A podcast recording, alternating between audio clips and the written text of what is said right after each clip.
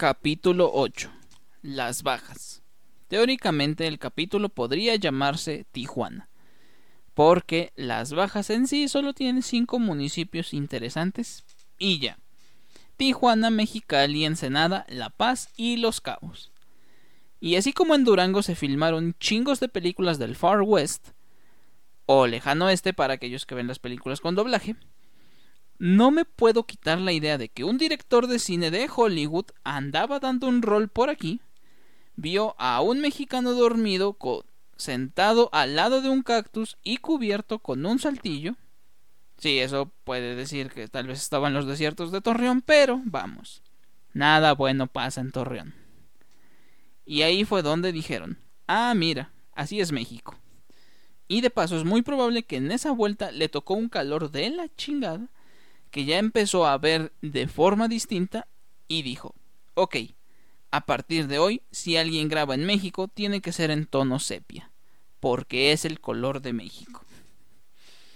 Baja California o el mismísimo infierno para aquellos que crecieron en lugares con clima templado, el lugar donde el desierto y la playa se encuentran. Y no importa que te metas al agua, sigue haciendo un calor de la chingada. Pero bueno, comencemos por el sur. Sí, por Baja California Sur. La Paz. Que esté con todos ustedes. Los Cabos. Un paraíso para disfrutar de la playa, con una sola condición. No te salgas de tu hotel, porque afuera no hay absolutamente nada. Son tres perras horas de carretera en el desierto hasta el siguiente pueblo. Así que disfruta de lo más padre. Las ballenas, lobos marinos, focas y todo lo que nos visita en invierno, camellos que hay todo el año y, sí, un perro calor que hace ahí. El Valle de Guadalupe, nuestro pedazo de California, el mejor lugar para beber vino en México. ¿Quién te conoce Viñedos La Redonda? ¿Quién te conoce Casa Madero? Y sobre todo cualquier otro punto que cree que produce vinos.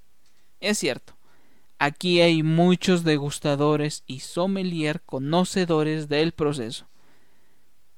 No lo voy a negar. Sí produce un beat bien padre. Pero, si les quitáramos a sus consumidores, este lugar sería mil veces más padre.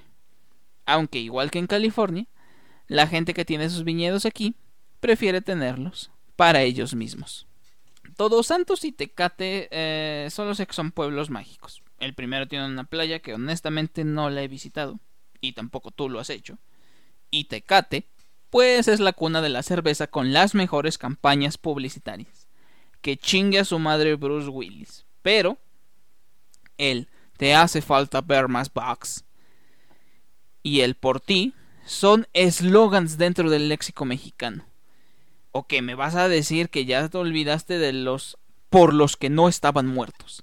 Andaban de parranda. Del por los que no se rajan. Por los que son de carrera larga. Por los que sí festejan las fechas importantes. Por los caballeros que no tienen memoria.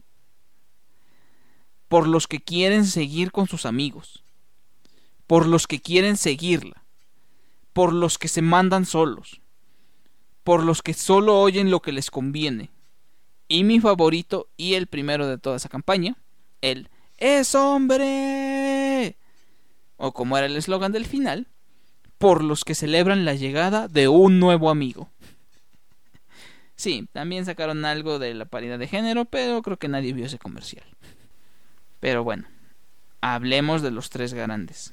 Ensenada tiene el Valle de Guadalupe y también tiene unos mariscos deliciosos. El taco Ensenada es religión para todos nosotros. Y sobre todo, conecta con una carretera que es muy hermosa para Instagram y muy parecida para el coyote y el correcaminos. La rumorosa. Lugar que a Dios le pido nunca tener que cruzar. Menos de noche. Mexicali es el refugio de muchos chinos y de algunos perros callejeros. Entonces, por ende, es el mejor lugar donde se come comida china en México. que no te vendan chow mein donde solo son fideos maruchan. La mejor comida china de México y probablemente del mundo es de Mexicali. bueno, no sé, no he ido a China. Pero bueno, hablemos del más grande. Hablemos de Tijuana, donde empieza México. Es el lugar lleno de surrealismo y rincones bizarros en su máximo esplendor. El show de burros, los enanitos volando por aquí y por allá, los mejores tacos del país. Quítame esa madre con tortilla dorada. Sí, son de harina, pero en Tijuana cualquier cosa que lleve carne es garantía de un exquisito sabor. Este rincón de México es como un Nueva York, pero no el Nueva York chido. De hecho, hace muchos años ha sido considerada peligrosa. Así que es como Brooklyn. Tijuana es muchas cosas buenas y en su mayoría malas, pero es el rincón donde converge el 100% de los mexicanos, los que intentaron y los que aún no han llegado a cruzar el norte a cumplir el sueño norteamericano están aquí.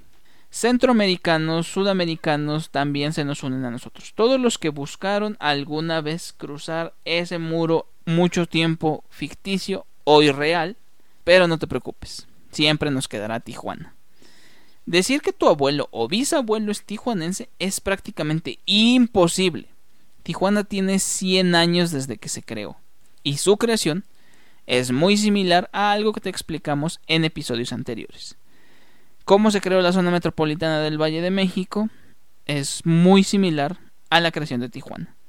Y es que vamos, la gente de San Diego, y más que nada, la gente correcta de California, necesitaba un lugar a donde ir a pecar. Los mejores clubes nocturnos, como dice la chaviza, son de Tijuana. ¿Cuántas referencias no han llegado de películas de Hollywood sobre sus historias de cosas prohibidas que hicieron en Tijuana? Peleas de gallos, carreras de burros, monster truck, galgódromos, clubes de la pelea que respetan todas y cada una de las reglas del club de la pelea. Así que dejémoslas aparte. Solo digamos que lo que te cuentan en las películas es solamente la parte light de Tijuana.